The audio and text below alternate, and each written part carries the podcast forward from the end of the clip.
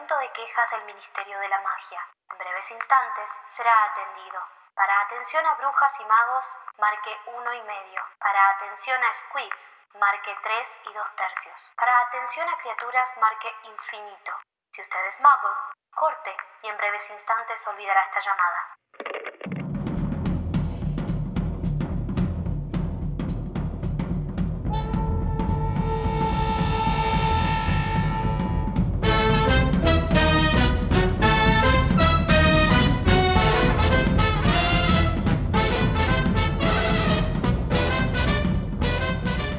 Bienvenidos, amigues. Llegó el tan esperado análisis, como siempre los viernes. Bueno, no todos los viernes, pero como Bueno, siempre es los viernes. Los ah, viernes que, está. que estamos. Sí, sí. Les recordamos que si quieren saber qué pasó en estos dos capítulos que vamos a analizar, se pueden ir a escuchar la Sí. intro de los miércoles No y vamos a volver. contar todo de nuevo. No, claro.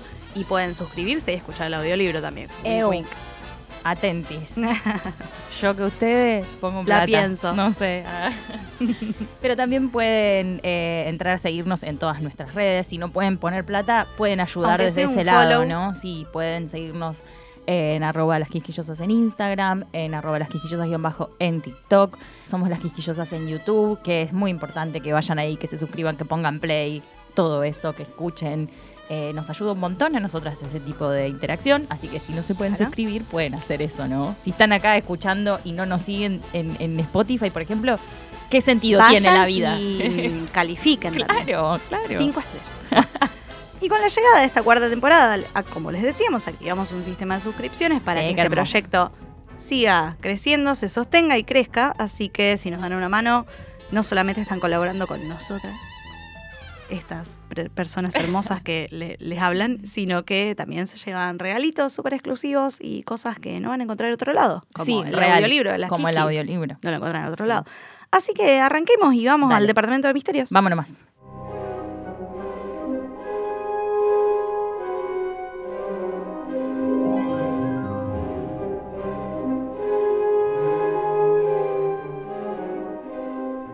El tema del departamento de misterios de hoy, que estamos tranquis todavía, como les Sí, decíamos. todavía no hay tanto misterio. Todavía no hay, hay tanto misterio, pero vamos a charlar de los trasladores. Y para hablar de trasladores tenemos un artículo de La Señora.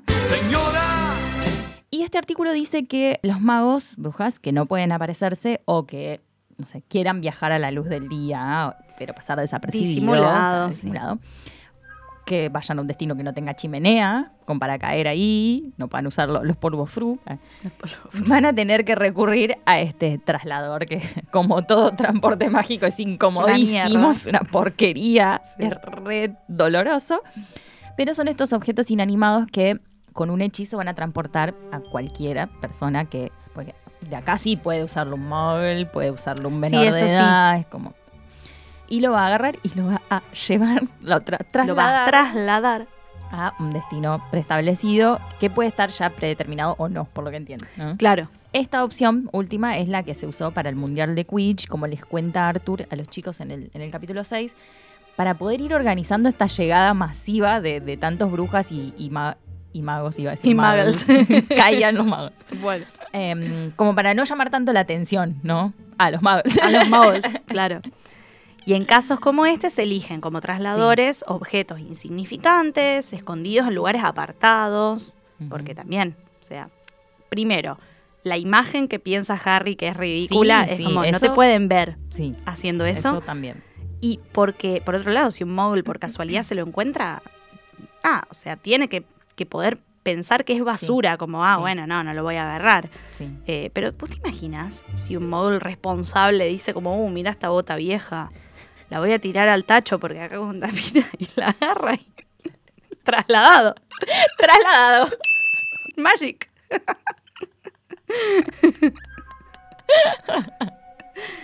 No, qué ¡Un porquería, miedo! sí. ¡Un miedo! ¿Vos quisiste ser ecológico, tirar una bota al tacho de basura? Yo solo quería limpiar el riachuelo. Claro. Y de repente no sé dónde estoy. Y hay Uh, toda gente vestida sí, rara. Claro, como la de Outlander que toca la piedra y desaparece. Bueno, esa es la No traslada en el tiempo, la traslada en el tiempo. ¿Te imaginas? Peor, peor, Peor. peor, todavía. Em, pero bueno, se sabe que hubo accidente por culpa de esta situación. Claro. Una vez, dos paseadores de perros muggles se transportaron accidentalmente a un concierto de la Celestina Warbeck. Que es como la Taylor Swift del mundo Eh, mágico. claro, sí. Porque los boludos de los perros, ¿ves que por eso no hay que tener perros? No, los perros no, no, no Em, sirven para nada, chicos. No, agarraron algo que no tenían que agarrar y todos al concierto de, de la Celestina Warbeck. Lo peor de todo de esta situación es que ellos les cagaron el, el recital a los magos y las brujas que lo A necesitaban los que tenían usar. que usar este traslador. Claro, Claro. Y, y- y no pudieron ir ¿Vos te a ver el show, tipo? Pero aparte yo me imagino a esos tipos buscando el traslador No, no, volviéndose y completamente diciendo, locos. che, pero no está. No, No, no. está. O- y todos- porque lo agarraron unos boludos. Todos tocando otra cosa capaz, esperando a ver cuándo mierda nos vamos a trasladar y nos claro. pasa. Sí, sí. Y Celestina, o sea, la Taylor, incluso invitó a uno de los paseadores de, de perros muggles al escenario para cantar uno de los temas. O sea, ya está. ¿Vos te imaginás Directamente. que, ¡ay, que te dos a... Pero, o sea, claro, que te inviten a cantar y vos justo no te sabes la canción. No, un bajón. Un garrón. Un bajón. Uy, no, pero yo llegué acá no me medio de poner- casualidad. poneme el teleprompter, Un claro. papelón. Después les tuvieron que borrar la memoria a estos chicos, que es algo obvio. Que un bajón porque la verdad que viviste toda esa experiencia, que es una locura, que está buenísima, una Fuiste un aventura. recital de Taylor Swift del mundo mágico. Claro, te invitaron al escenario. Te invitaron al no te vas a escenario. acordar de nada, pero atenti con el datazo que resulta que uno de los tipos que se subió al escenario después hizo una canción muy muy parecida a la de la Celestina Taylor. Escribió el Too Well, sí, claro. Sí, claro, de Sí, repente De repente. Old a little too well. No sé, como que le cambió ahí un par de cositas. Old not too well. No Claro. sé yo. Así que moraleja, no siempre funcionan los hechizos desmemorizantes. Sí. Nada, porque, Atenti. qué sé yo, este tipo plagió una canción. y otra cosa que se sabe de los trasladores y que es algo universal es esto que decíamos, que es una sensación muy incómoda. Como Claro. desagradable Sí. Y que puede provocar náuseas, mareos, cosas peores, como que no se recomienda usar embarazadas, personas mayores, gente enferma. Eh, la- Si vos estás embarazada, sos mayor o lo que sea, en el mundo mágico no podés transportarte de ninguna De manera. ninguna manera. Porque te tomás el autobús noctámbulo y ya está, te quebraste Te morís, 50 claro. eh, huesos. Te tomás la la, del polvo fru- está difícil. No, te- también te Sí. podés cagar muriendo. Te, Te tomás uno de estos, te, te podés te descendir. podés eh, romper, claro. No tiene sentido el transporte en Claro. el mundo mágico. No, Sí. no, no hay un método que Las no sea... escobas son incómodas. Y sí, los huevos, incómodas. Después de un viaje largo en escoba. Sí. La, la moto de Hagrid, ponele. Eso de- dentro de todo. El auto, te das cuenta que el, El Foranglia, al el final, tren. al Pero final, bueno, tienen solo un eh, tren. Son los inventos muggles los que les terminan ¿Viste? salvando las papas. ¿Te Mm, das cuenta? mm. ¿Te das cuenta, no? Ah. Y bueno, otro datito extra es que la señora eh, dice que el nombre traslador proviene del francés porter, que quiere decir, o porté, me Por- imagino. sí, porter, claro. Sí. Em, no sé francés. Sí, que quiere decir llevar y la palabra llave en sentido de secreto. O sea, sí, port key. Claro. Port key, port key, sí, qué sé yo. En español la hicieron mucho más fácil. Sirve para trasladar gente, listo. Traslador. Traslada, es un traslado. Traslada- traslador. ya fue.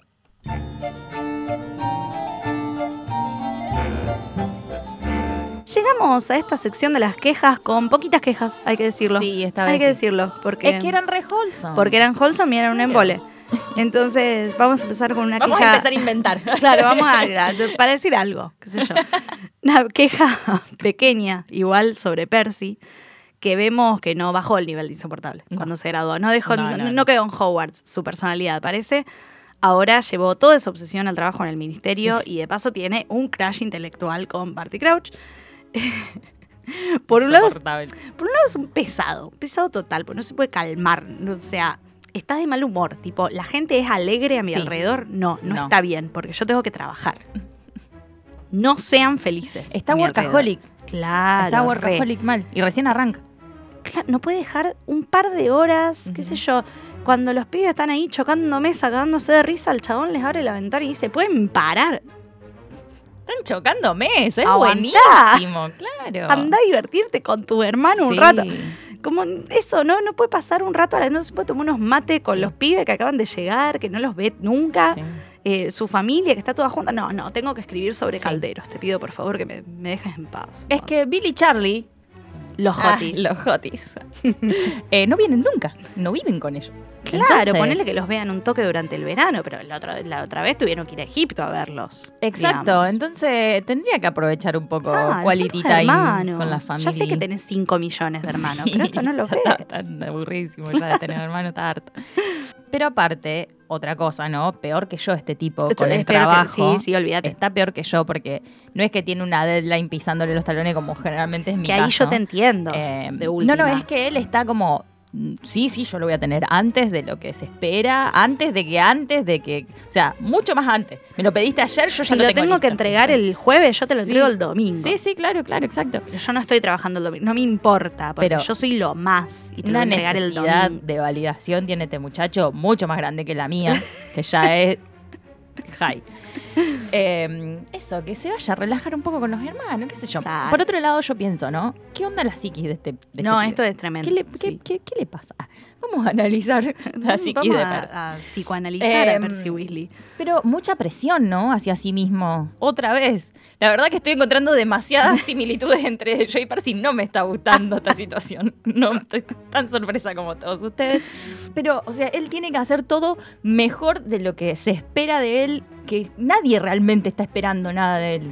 No, en No realidad se ya- le- no se le- se- el trabajo te- se te va a exigir de manera normal, ¿no? Pero claro, todo pero lo demás- como que eso no es un mediocre, digamos. No, no, Entonces no es que se tiene que esforzar Claro, más. Claro. Como ya la gente espera mucho de vos. Entonces, Sí. si, vos, si vos cumplís esas expectativas, Sí, ya ya está. Ah, ya está. O sea, no tenés que- Claro, claro. Que de entrada tampoco es que hay que oh, cumplirla, pero si, si te interesa, Claro. está bien. Pero ya, por encima de eso, definitivamente es algo, es algo personal y como que él no puede. Y ahí también me pregunto, ¿por qué? O sea, porque.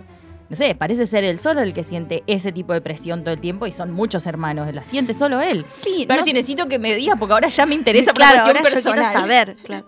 Ya Eh, necesito saber. No sabemos cómo fueron Billy y Charlie hasta este momento, porque ahora los vemos súper relajados, re jodón, haciendo Jotis. mesa en el Ah. aire, claro. Y aparte son profesionales, como que se puede hacer las dos cosas, Percy. Sí, eh, ellos un poco demuestran eso, ¿no? Sí. Sí. Además, no solo él es el favorito de mamá. ¿No? Sí. Sí, ¿no? Lo sabemos, obvio. Es el favorito de mamá. Sino que mamá está distraída mirando qué hacen los gemelos en Sí. este momento. Y son, Entonces- son un montón. En algún momento.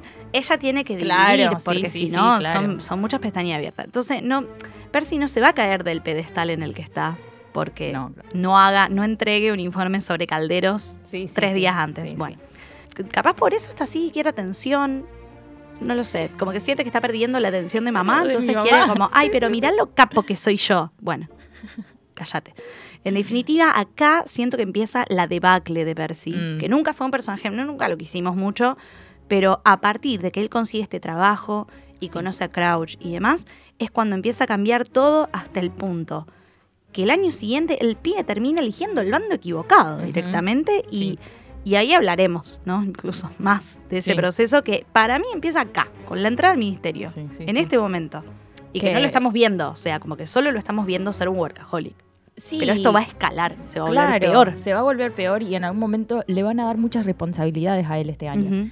Porque ya sabemos después que Crouch está en una, eh, está, completamente sacadito Mal. y ni va al trabajo y Percy se termina haciendo cargo de todo. O sea, el Sí. chabón recibe, ahí sí empieza a recibir más presión externa, me parece. Y bueno, se empieza a ver acá, ¿no? Como, como Sí, él sí, arranca acá por empieza. su propia cuenta, ¿no? Sin, sin todo eso. Hay algo que me da bronca también. Dos cosas. Ah, una es que se haga el sorce, el sorce El juspenso. sorce juspenso. El sorce juspenso. El nivel de dislexia que estamos manejando. Eh, Porque eso. ya está, vos te das cuenta que ahora va a ser real. sorce Sorce suspenso para siempre. Ay, Dios, va a ser como un... Voy a agarrar un meme de Capuzoto y hay que invertirlo de alguna manera Sí, porque va a ser sí, sí, sorce sí. suspenso para siempre. despejar. Bueno, en fin. Bueno, se hace el Jorge Suspenso, el chabón, eh, con, este, te- con este temita de que están organizando otro Ay, evento sí. aparte del Mundial. Tienen unas ganas de que le pregunten más cosas y como hacerse... No, yo no puedo hacer nada. Ay, no puedo. Ya te vas a ent- ya lo vas a entender. Información exclusiva solo para... ya lo vas a entender. Como que siento que le dan un poquitito de poder y él ya lo... lo Sí, sí, él es Dios, ¿no? Él es claro. Dios. Y lo, lo demás, lo otro, es que este año Percy ya es mayor de edad. Entonces ella sabe aparecerse. Y uno de los chicos, no me acuerdo si, si es Ron o, o quién Sí, es. o uno de los gemelos, Sí. no me acuerdo. Sí. Dicen que, que se aparece todas las mañanas en la cocina. O sea, desde arriba aparece, sí. claro, abajo, porque hay tantas escaleras. Yo estoy trabajando, no puedo perder tiempo. Entonces me aparece. Porque quiero y porque, porque puedo. puedo. sí. Pero yo me acuerdo que en la Orden del Fénix, creo que es en la Orden del Fénix, sí. Sí, Que al año siguiente los gemelos ya son que los gemelos ya son mayores y que aprenden a aparecerse y que se aparecen a cada rato. Ellos sí lo hacen para romper las bolas. Obvio, igual, obvio, pero- obviamente. Y Molly los caga a pedo. Y a Percy no le decís nada, pero este tipo de favoritismo ya me resulta. Sí, sí. Está bien, es inevitable, son muchos hijos, son una banda de, de colorados, tenés que elegir a uno, más o menos. Pero Sí, sí. esto ya me parece mala leche. Ahí ya te das cuenta que hay una doble vara otra vez. No, La- es tremendo, es La doble varita. La doble varita de Molly Weasley. Ah, Te quedó un poco, te quedó un poco de hijos en tu favoritismo, Molly. claro, cualquiera, cuidado. cualquiera. Una queja express para no pasarlo de largo, por lo menos para mencionarlo. Sí. Lo mal que me cae a mí, Amos Diggory. Preso. Sí. Preso y modido. Este tipo me cae mal. Desde el primer momento me cae mal. Está bien, my boy, my son. Está bien. Vamos a verlo sufrir, ponele. Después, después paga todo Pero lo, no lo banco, boludo. Todas sus apariciones son una porquería. Acá aparece dos segundos nomás hablando con Harry y ya le dice cualquier cosa de una bronca.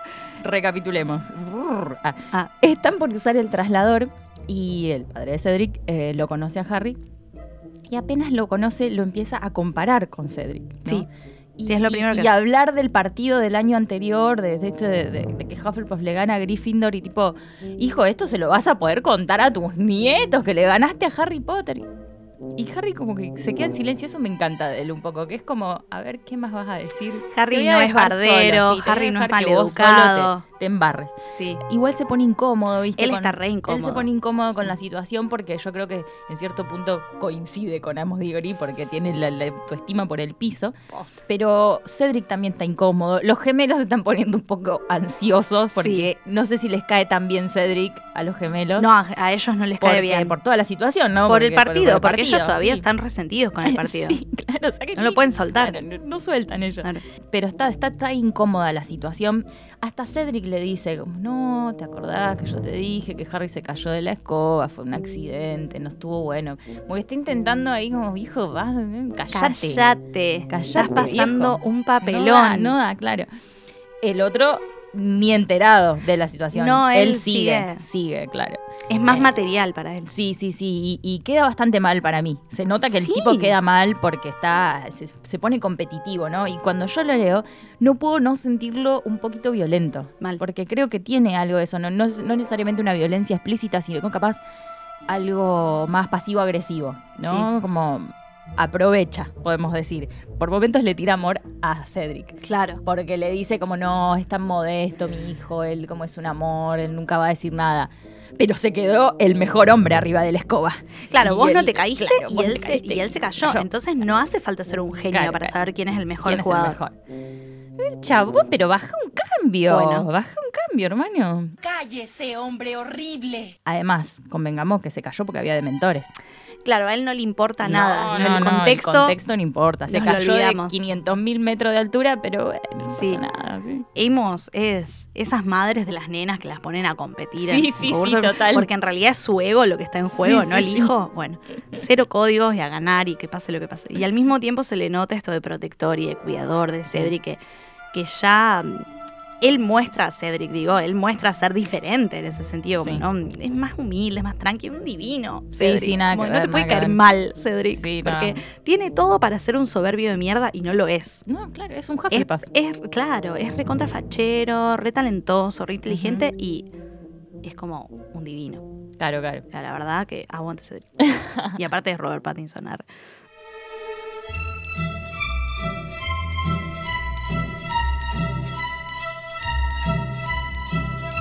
Pasamos a la sección de las brujas y acá Yes. tenemos algunas, unas cuantas. Y una bruja que resalta mucho en estos dos capítulos es Molly, Ajá. que me parece la principal antagonista, sobre todo Sí. en el capítulo 5.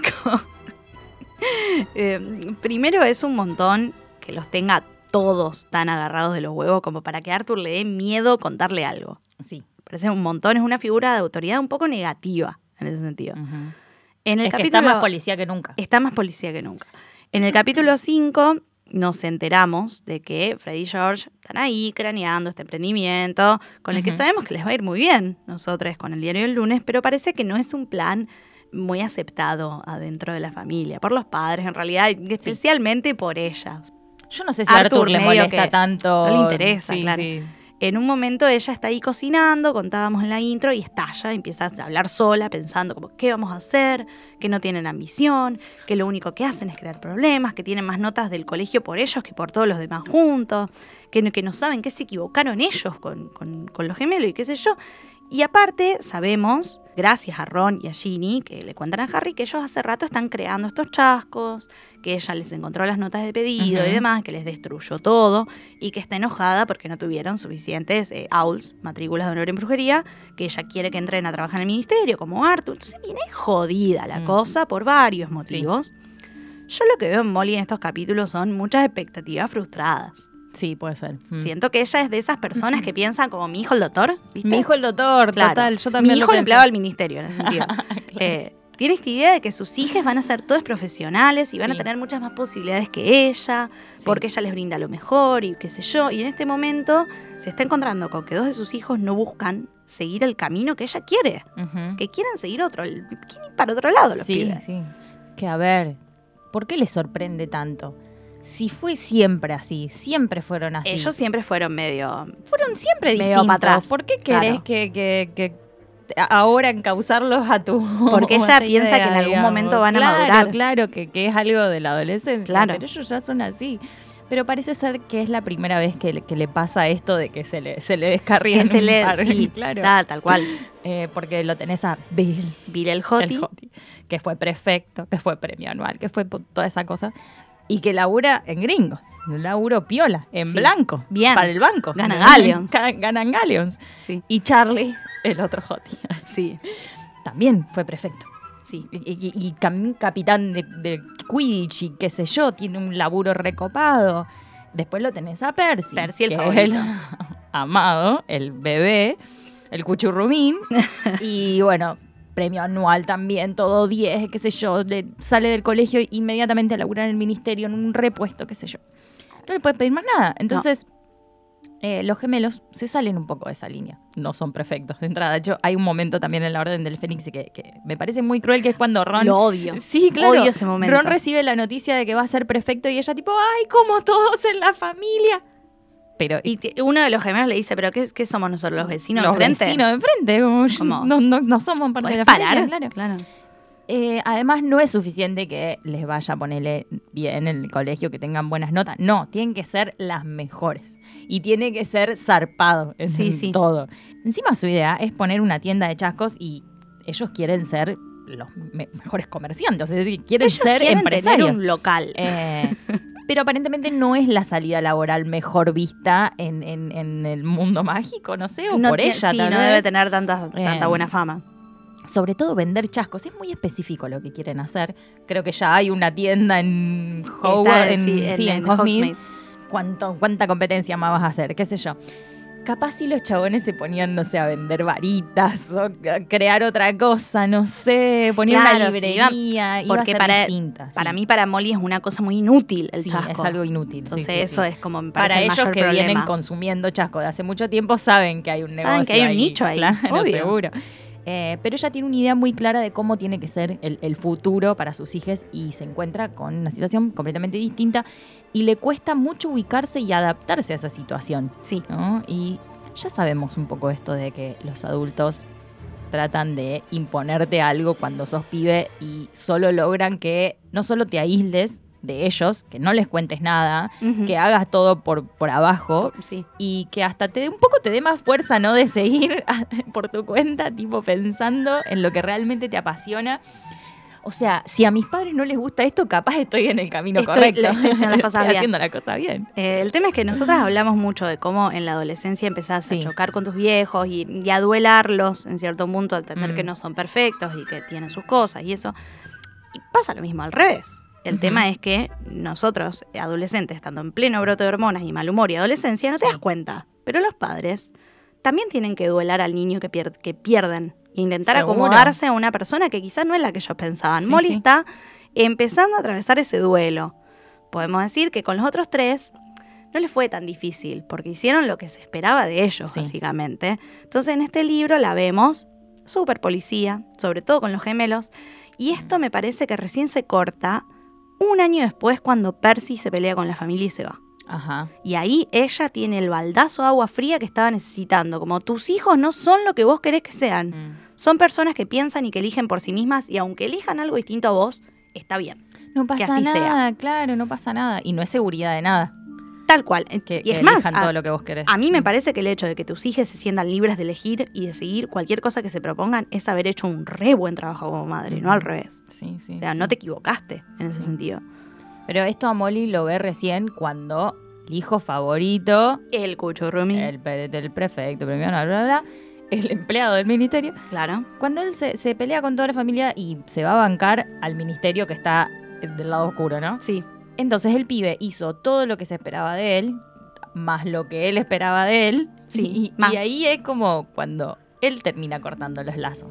No los gemelos, a los que tanto los rompió las bolas, que son la gente más fiel y más familiera que hay, Sí, son re. esos dos pibes. Entonces cambia un poco la perspectiva ahí, me parece.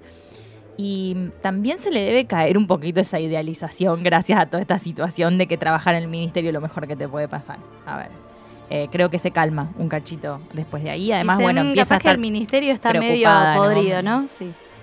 qué sé yo, porque estén vivos, pero Claro. cambian todas las prioridades ahí.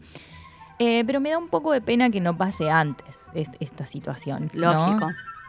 Porque es también un gran error de, de, qué sé yo, cuando los padres se ponen en modo policías, que se pierden de ver las cosas realmente copadas de, de sus hijos, de las cosas lindas.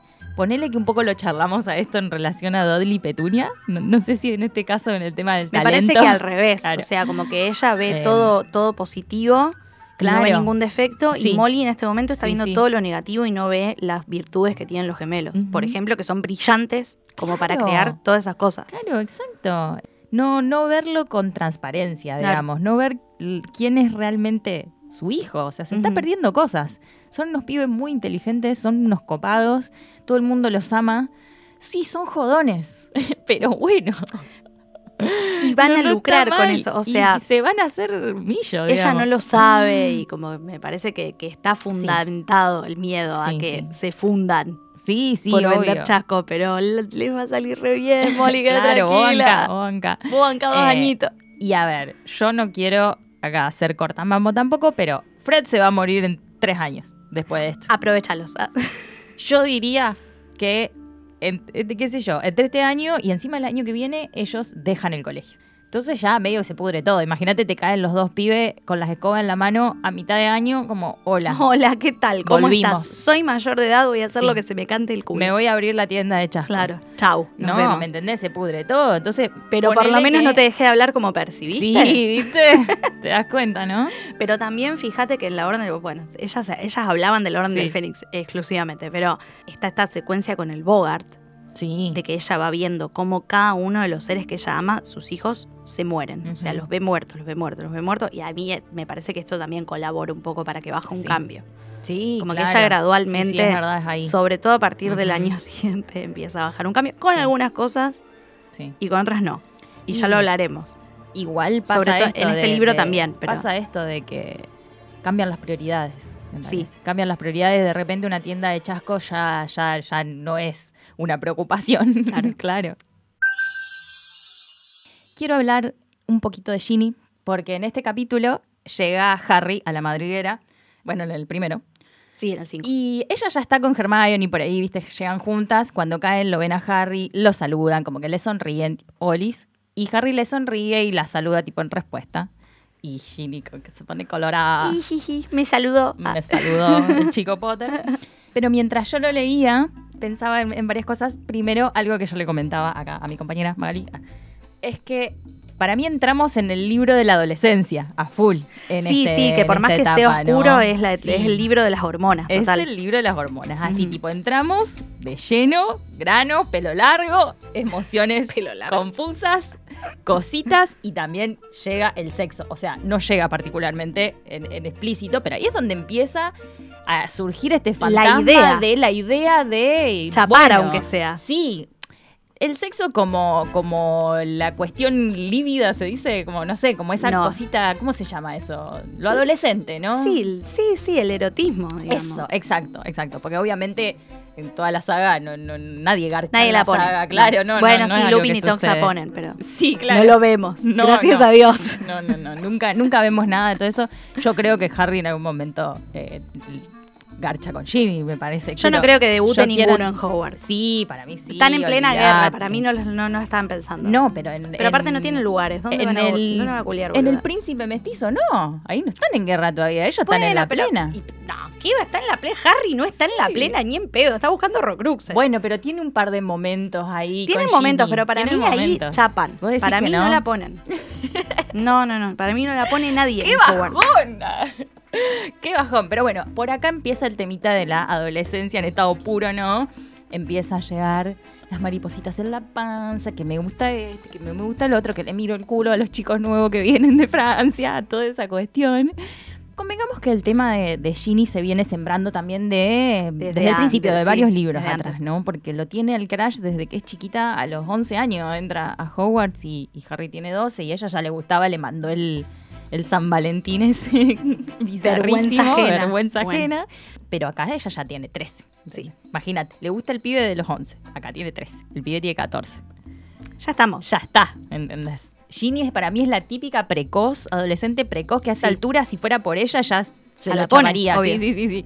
Si él no fuese un potus, porque Harry no va, Harry es lo no va a activar por nunca. favor, Sabiendo Harry. que siempre tuviste una persona que gustó de vos, podrías haber practicado Pero chapar aparte y Harry no lo hiciste. Pero aparte Harry no activa ni con No, la no. ni con la que le gusta. no, no, Entonces no, es no. muy difícil. No, no.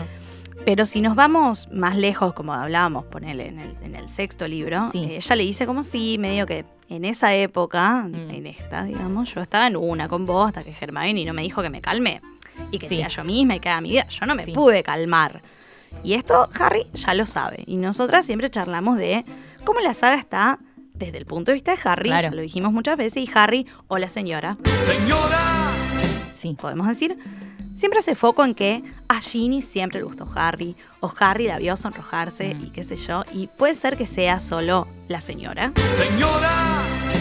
Intentando meterte la idea cada vez que puede, como para ah, Sí. pensá en esto, Pensá pensá, en, esto este porque en algún momento te lo voy, este a, te lo voy a tirar. Pero yo creo que a Harry le gusta un poquito saber que Ginny está ahí. Eh, para mí también. Le gusta tenerla. Sí, sí, Sí. Porque el libro te hace saber que él lo nota cada vez que pasa Sí. algo de ese, de ese estilo. Entonces, Y aparte, Harry es un boludo. Entonces, si él fuera, si a él no le importara, no lo notaría. No lo notaría. Sí, si realmente no le importara. Claro. Sí. Y en un momento, ella deja de estar ahí, siempre disponible. Y empieza a tener novios. Y empieza a estar con otra gente. chapa antes que él. Chapa antes que él públicamente. Obvio. Sin ningún tipo de vergüenza. Por eso te digo, para mí es completamente precoz. Ella hace su vida. Claro, a partir de ahí me parece que es cuando a él se le empieza a mover un poquito la estantería. Porque es re típico ¿Cómo del... que no está atrás mío? Claro. ¿cómo que se...? Pero si estaba... Es muy típico del que se acostumbró a tener Obvio. a alguien siempre ahí, que es genial y que te reacostumbraste y que te sentís re cómodo, pero que nunca pasa nada, ¿me entendés? Sí. Eh, y de repente cuando no está, ah, no, ahora quiero que quiero que Claro, esté. ¿y dónde está? Lo extraño. ¿Y por qué está con Thomas? ¿Por qué este tiene ¿Por otras? No novias? entiendo. Así que un poco le funcionó a Ginny, podemos decir. Muy bien, hermana. Muy Hizo, bien. sí, eh, ella, muy bien. ella plantó la semilla Ella fue la verdadera semillita, sí, sí. y esperó. ella solo tenía que esperar y se le dio. Pero ahora a esta altura de la historia, yo siento que lo que ella vive es una tortura constante. sí. Es una tortura todo el tiempo, porque pensá como, nada, llega el verano, llegó mi crash a mi casa a pasar todo el verano, al fin, recopado. Nos vamos a ir todos a la final de la Copa del Mundo, muchachos, y vamos a dormir en la misma carpa y recopado. Y después el chabón no le da pelota en todo No, el el chabón es todo queer, queer, queer, queer, eh, quiz, quiz, quiz, quiz, quiz, quiz, quiz, quiz. Mm, Mortífago, mortífago, quiz, quiz, Oh, no. Cicatriz, cicatriz. Mis padres están muertos. Ay, Dios. Qué tipo salame. Pero nada, una frustración el crash. Es una frustración constante hasta dentro de. A ver, que la dos sufrió, la sufrió. Sí, o sea, sí. valió la pena, pero la sufrió. Ah. Eso hay que decirlo también. Pagó Pobre demasiado derecho de piso. Ginny. Por favor.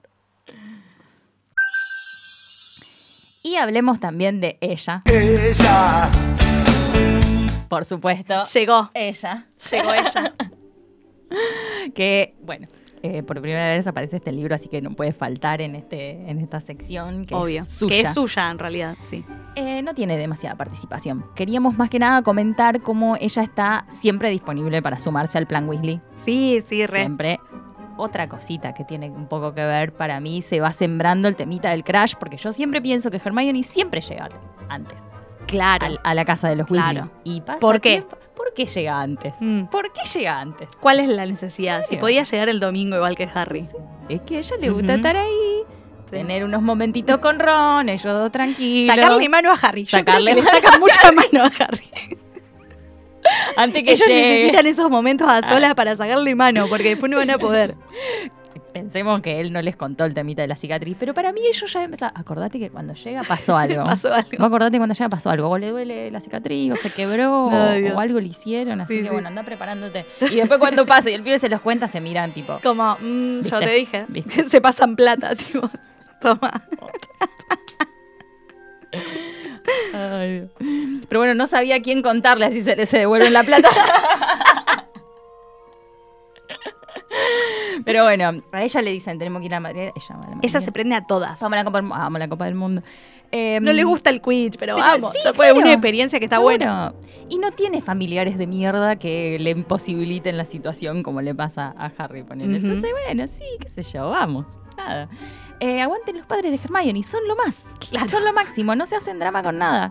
Sí, y por otro lado nos daba risa que ella es siempre la que está pendiente de Sí. que Ron no hable de más o que no meta la pata, porque primero Molly los, los quería cagar a pedo a, lo- a los gemelos y Hermione digo, no, bueno, podemos ir yendo, Mm, Ron, sí. ¿por qué no le mostrás a Harry dónde va a dormir? Ron tipo, ay, qué pesada. Sí, O sea, sí. Ya, ya vino él a casa, ya durmió acá.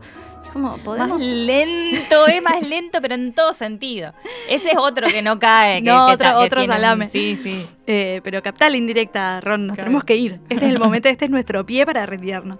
Y después cuando Ron quiere preguntar sobre Sirius también. Sí, como, sí, sí. Ahí patada. como, como- porque los Weasley no saben que Sirius eh, es inocente en sus mentes, sí, sí. es un prófugo asesino. Así que cuando por fin Ron le puede preguntar, ella hace campana y como que a la vez escucha. Ella está, ella está en todas. Sí, ella está en todo. Realmente. Sí, es lo sí. más. La amamos. La extrañaba. La extrañábamos. Sí.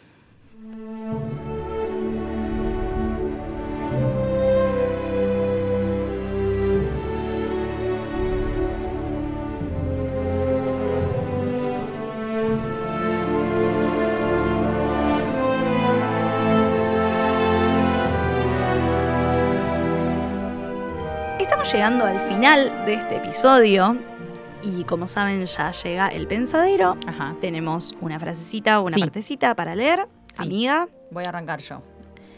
Bueno, yo elegí una parte del 5, donde están en la cena, comiendo ahí ya Y charlando y charlando, sí. Dice, junto a la señora Weasley, Fred, George y Charlie hablaban animadamente sobre el Mundial. Va a ganar Irlanda, pronosticó Charlie con la boca llena de papa. O sea, va a ganar Irlanda. en las semifinales le dieron una paliza a Perú.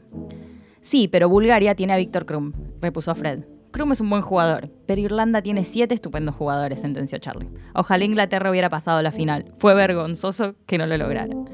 ¿Qué ocurrió? preguntó interesado Harry, lamentando más que nunca su aislamiento del mundo mágico mientras estaba en Private Drive. Harry era un apasionado del Quidditch, jugaba de buscador en un equipo de Gryffindor desde el primer año y tenía una saeta de fuego, una de las mejores escobas de carrera del mundo. Fue derrotada por Transilvania, por 390 a 10, repuso Charlie con tristeza. Una actuación terrorífica. Y Gales perdió frente a Uganda. Y Escocia fue vapuleada por Luxemburgo. Bueno, yo quería elegir esta parte porque es el modo termo del capítulo, donde Sí. empiezan a hablar de Quidditch y de predicciones. y aparece Víctor Krum. Y aparece Víctor Krum, que es un personajazo. Pero también me daba un poco, me, me daba un poco de risa, no solo porque entramos al modo mundial y posiblemente el episodio que viene cantemos muchachos varias veces. Ay, por favor. Eh, Nosotras estamos en Sí, modo sí. mundial, además. Todavía, un Eh, año Todavía, claro, estamos a cuánto, cuatro días de, De que se cumpla un año. De que se cumpla un año de, de ser campeones.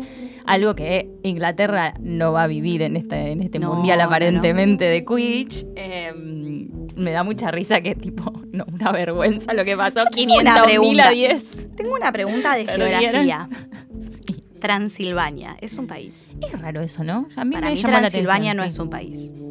Eh, no sé, sinceramente. Tengo dudas. dudas. Vamos a googlearlo. Después lo, después lo buscamos, Vamos a pero googlear. Pero para mí para el Transilvania no siguiente es un lo, país. lo vemos, sí, sí. Eh, Irlanda, Bulgaria, entonces a la final. Exacto. Irlanda, Bulgaria a la final. Y me gusta lo que dice Charlie, creo, uno de los hotis, ah, que dice, eh, bueno, sí, Krum es un buen jugador, pero Irlanda Pero si no tiene un equipo que lo acompañe, o sea, sí, Irlanda puede- tiene- Víctor Krum sí. puede ser Messi, pero si no tiene un equipo que lo acompaña, no gana. Exactamente, Claro. exactamente. Estoy ahí tratando de entender si Víctor Krum es Messi en nuestra en nuestra Em. comparativa. No lo sé todavía, porque me parece que Víctor Krum es como más tosco, ¿no? Que Messi. Sí, no, no es, un- no es un ser de luz como Leo, claro, sí. exacto. Pero no tenemos otro. Pero en términos de talento, me parece que él es el Messi del Quidditch. él es en el este Messi momento. del Es como el en Messi de su generación Sí, del Quidditch. exacto, exacto. Entonces es como vendría a ser Bulgaria en una Argentina tal vez del 2014, Dos- no, una 2000. Argentina. No, para mí una Argentina 2014, porque Sí, o sea, a claro, ellos les va muy bien, pero bueno, termina ganando lamentablemente Alemania. Claro, Lloremos. claro. Y él termina siendo el personaje La, clave. la figura, Sí, pero no gana. pero claro, no, se le da. Así que bueno, nada. Lo bancamos Se vienen igual muchas a comparaciones de Sí. Krum con. Sí, sí, se viene, se viene eso. Quería que lo dejemos más o menos En ahí, suspenso. Claro, porque yo no sabía todavía si lo quería comparar o no. Eh, cuando, cuando estemos en el, Después lo en el vemos bien, mundial sí, lo vamos a ver bien, sí, sí, sí, sí. Bueno, ¿vos qué elegiste? Yo elegí una parte del 6, Sí. que es la entrada de Amos y Cedric. Sí. Que bueno, o sea, saludan a, a Amos, lo- Arthur los, los presenta, como bueno, Ajá. a Amos no lo conoce, bueno, le dicen ya, ya, Cedric sí, ya lo conocen, va a jugar con ustedes. Y dice, Cedric Diggory, un chico muy bien parecido, de unos 17 años, era capitán y buscador del equipo de Quidditch de la casa Hufflepuff en Hogwarts. Hola, saludó Cedric mirándolos a todos. Todos le devolvieron el saludo, salvo Freddy y George, que se limitaron a hacer un gesto con la cabeza. Aún no habían perdonado a Cedric que venciera al equipo de Gryffindor en el primer partido de Quidditch del año anterior. ¿Por qué tomó esto? Primero porque chicos suelten. O sea, Sí. suelten. Gemelos suelten porque... Fue un montón. Claro, fue hace un año, ya está. O sea, ellas no soltaban la final que había sido hace un año No, y bueno. les querían que los gemelos suelten. Bueno, Es un partido, nada Claro. más. igual. pero... Y aparte de la escuela, no jodamos. Pero aparte me da bronca la película Sí. Porque la película es muchísimo más hormonal y exagera mucho la cuestión hormonal, porque deja muchas cosas sin explicar aparte. Ya lo vamos a hablar, supongo que no sé si en el que viene o en el siguiente, pero en la película eh, dice como Cedric como de, hola, ¿qué tal? Y Hermione y Ginny cruzan una miradita como, mmm, qué bueno que está. Sí. Y esto no pasa en el No. libro, o sea... Como, deja de mostrarlas como dos Sí. minitas pelotudas que lo único que hacen es mirarse Sí. como, ay, qué lindo que está este, ¿no? Jimmy está ocupada más- mirándolo a Harry además. Claro, y Hermione y a Ron Y con carpa. Ron, Claro, las dos unas imbéciles. Claro, porque son unos lo potus. tienen a este, Sí, el galán. que es mejor que los otros dos combinados. o sea. Claro. Así que nada, me dio un poquito de bronca. Sí, son... Em, pasemos al MVP, al banco de este libro, porque Sí. de este capítulo, de estos dos, en realidad. el MVP... Podemos ir al banco, que me parece que es más claro. Yo creo que en el banco está Molly ahí. Yo sí, Ahí. y un em- los, los sigue muy de cerca Amos, Ajá. eh, muy de cerca, porque aunque sea Molly, después hizo la comida, qué sé yo. Sí, pobre Me parece que Amos siempre se lo le toca un poco eso, más. sí. Y sí, después, qué sé yo, para mí. Podemos poner a Billy Freddy y. George, Freddy y George, héroes nacionales, yo Sí, creo que es son verdad. los MVP porque ellos, Mm. o sea, les acaban de destruir todo y de robar sí. todas las cosas que están haciendo y ellos van a seguir igual. Sí, lo que no me mata me hace más fuerte, dicen. Tal cual, así Total. que ellos, emprendedores resilientes. Sí, vamos con ellos, vamos con ellos a creo que ellos son los titulares y, y otros dos boludos, los adultos en el banco. Total.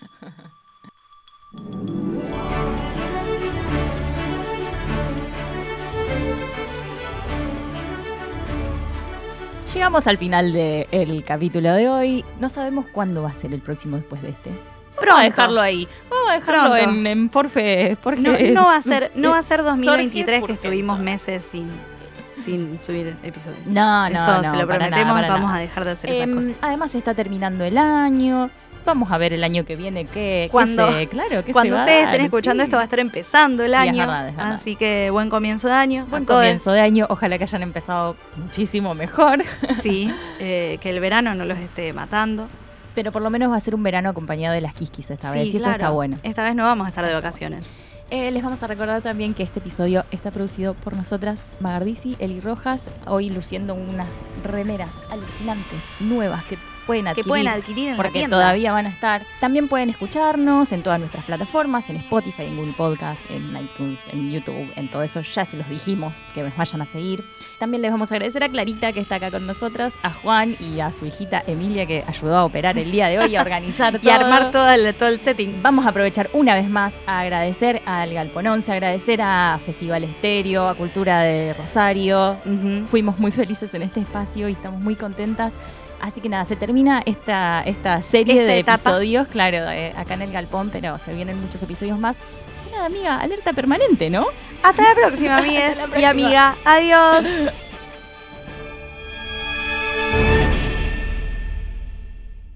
Gente, nos vemos. Saludo para todos. Somos campeones del mundo. Y lo que criticaban, somos campeones del mundo. Y lo que hablaban mal, somos campeones del mundo. Y somos campeones del mundo. Y te querés matar.